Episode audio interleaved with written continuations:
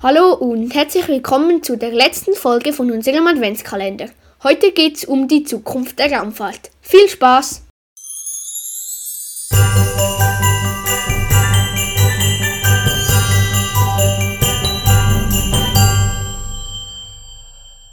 In Zukunft werden wir wahrscheinlich uns viel mehr auf die Suche nach intelligentem Leben machen.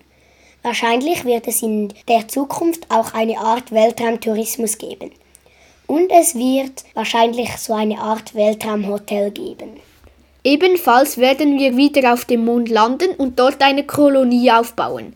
Die NASA plant für 2030 einen Start zum Mars. Wahrscheinlich werden wir auch eine Weltraumkolonie aufbauen.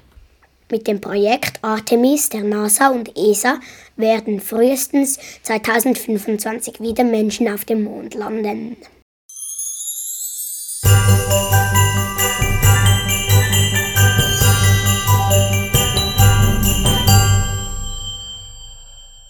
Das war's auch schon wieder mit der letzten Folge von unserem Adventskalender.